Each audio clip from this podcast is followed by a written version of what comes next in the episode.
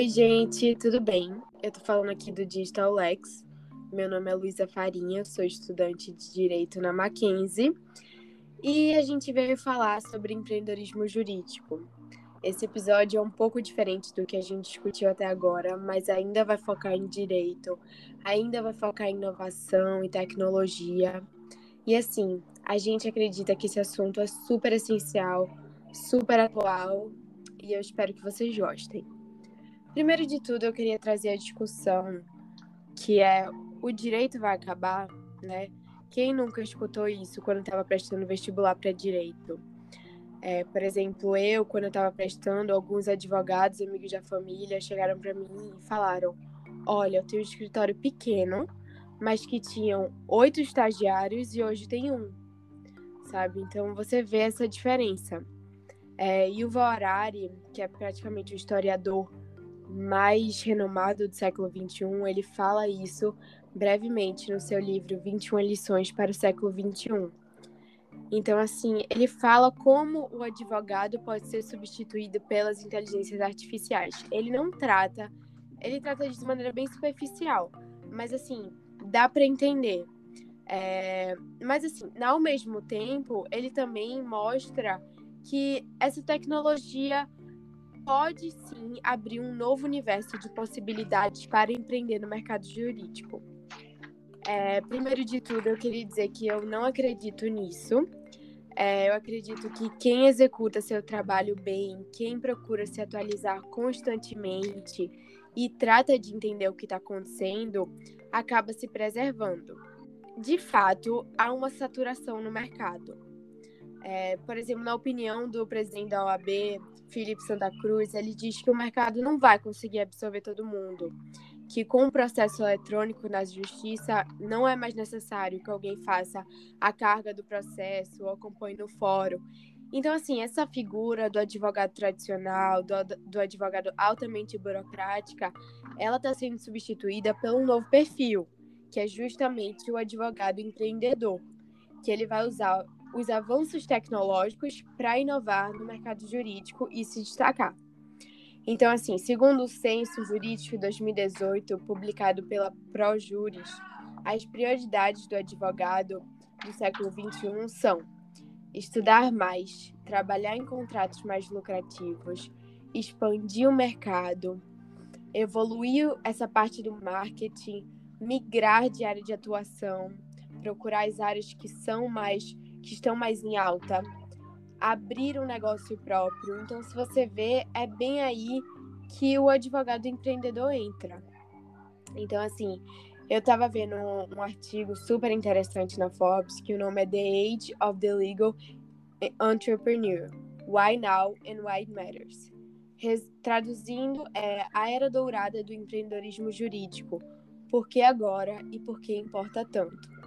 Então, assim, o artigo ele fala mais como os empreendedores estão chegando na área jurídica. Não é esse o foco do podcast. A gente está falando justamente de como os advogados estão entrando na área do empreendedorismo.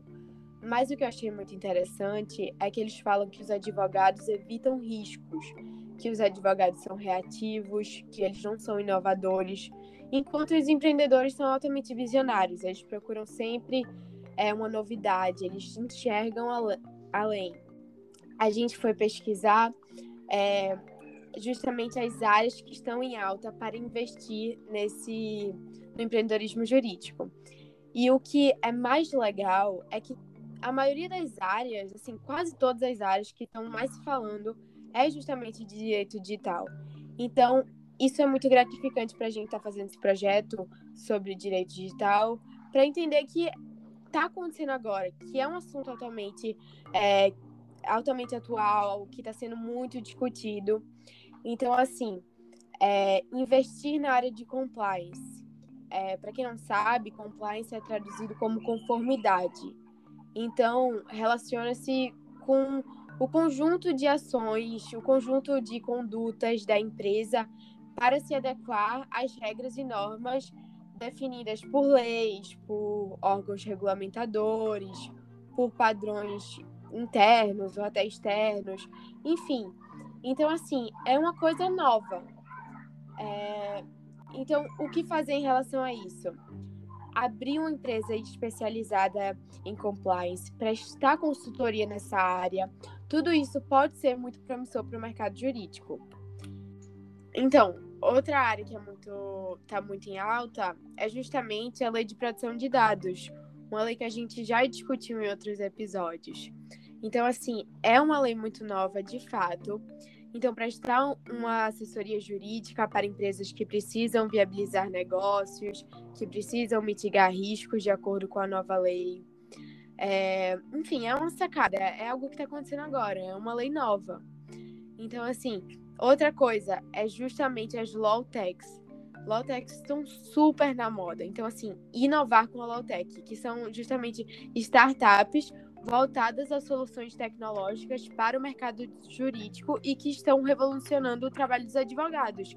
E a gente vai discutir, daqui a pouco a gente vai discutir muito sobre isso, muitos advogados que estão pensando e que estão colocando em prática. É, mas ainda embarcar na tendência no Legal Design Thinking. Para quem não sabe, é um processo inovador de pensamento e criação para chegar em soluções criativas é, para problemas dos clientes jurídicos.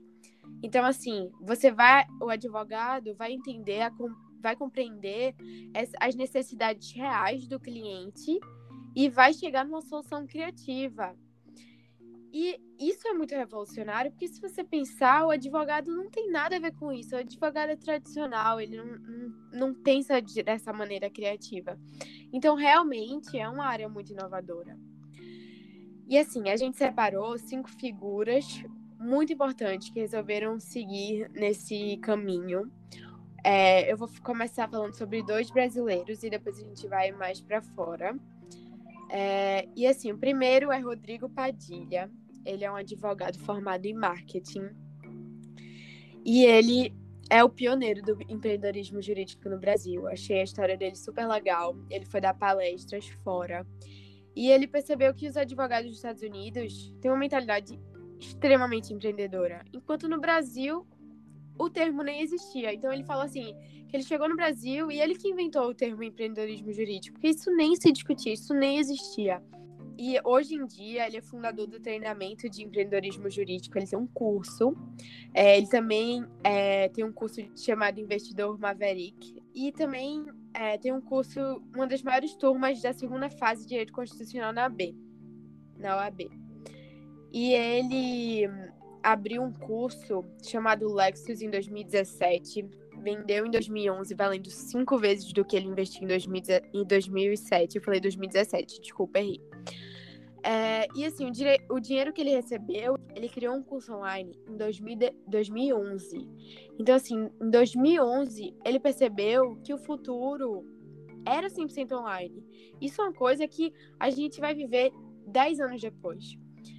Então, assim, ele dizia para os advogados do escritório dele que o lugar do, dos advogados não era no escritório, o escritório era operacional, que os advogados tinham que ir para fora do escritório, tinham que estar onde os clientes estavam, tinham que ir atrás dos clientes. E ele fala muito isso no curso dele. Outra figura é Tomás Chaves, ele é fundador do Juros Correspondente, que é uma plataforma para contratação de advogados correspondentes, e também uma plataforma chamada Dúbio é, o objetivo dessa plataforma é aproximar cidadãos de advogados. E assim, é muito interessante que ele vai criar uma ponte entre essas duas figuras, entre o cidadão e o advogado, que é uma ponte super recente. É, então, assim, as pessoas leigas que não estão entendendo o que está acontecendo vão lá na Dúbio, mandam suas dúvidas e a plataforma é, vai, ser, vai responder as dúvidas por, por advogados. E assim, os advogados vão mandar artigos para explicar melhor. É super interessante, super atual. E aí também a gente vai para as figuras que fora do Brasil. É, a primeira que eu vou discutir é Hayley Altman, que ela é CEO e fundadora da Doxly, que é uma plataforma automatizada de gerenciamento de transações e documentos. É uma plataforma que nasceu de uma hora da manhã então, assim, ela era sócia de um escritório de advocacia, ela se, se viu cercada por centenas de pastas e ela estava procurando lá, milha, em milhares de documentos, uma assinatura perdida. E era essa assinatura era necessária para fechar um contrato multimilionário. Então, em 2016, ela fundou a Dox e já arrecadou 2,75 milhões de dólares em fundos de capital. E ela falou assim para o blog Codex de Stanford Law: Não se preocupe muito com coisas que você não pode mudar. Você tem que seguir em frente constantemente. Cada contratempo é uma oportunidade de aprender e crescer. Então foi isso que ela fez. Ela viu uma coisa, um problema na frente dela, só que ela não se deixou levar, ela procurou uma solução. E é justamente isso. São advogados que estão lá, que eles veem um problema, que eles mesmo agem contra esse problema, eles mesmo vão atrás de uma solução. É, outro é o Nori Becker, é, cofundador da Logix. Ele era um advogado de um importante escritório de advocacia israelense. E assim, ele tinha que revisar manualmente vários contratos, era um trabalho um saco, assim. E ele percebeu que esse trabalho devia ser automatizado. Então, ele fundou uma plataforma de revisão de, de contratos, que é justamente a Logix, em 2014. A plataforma já arrecadou 9,5 milhões de dólares em financiamento, conquistou clientes, incluindo nomes líderes nos Estados Unidos em varejo, em finanças e seguros. Então ele diz que para o advogado todo risco deve ser mitigado, enquanto para o empresário correr risco é uma segunda natureza, né? Então, para o advogado, tudo é confidencial, tudo ele tem que resolver sozinho, ele sabe de tudo, mas o empresário não. Ele quanto mais ele compartilha, mais conselhos ele recebe e melhor ele se torna. Então ele fala muito isso. Você tem que juntar essas duas personalidades. Você tem que juntar essas duas mentalidades. Então, outras pessoas, é, como Chrissy Lightfoot, é, fundadora da Robert Lawyer Lisa, que ela chama da primeira advogada imparcial de inteligência artificial do mundo.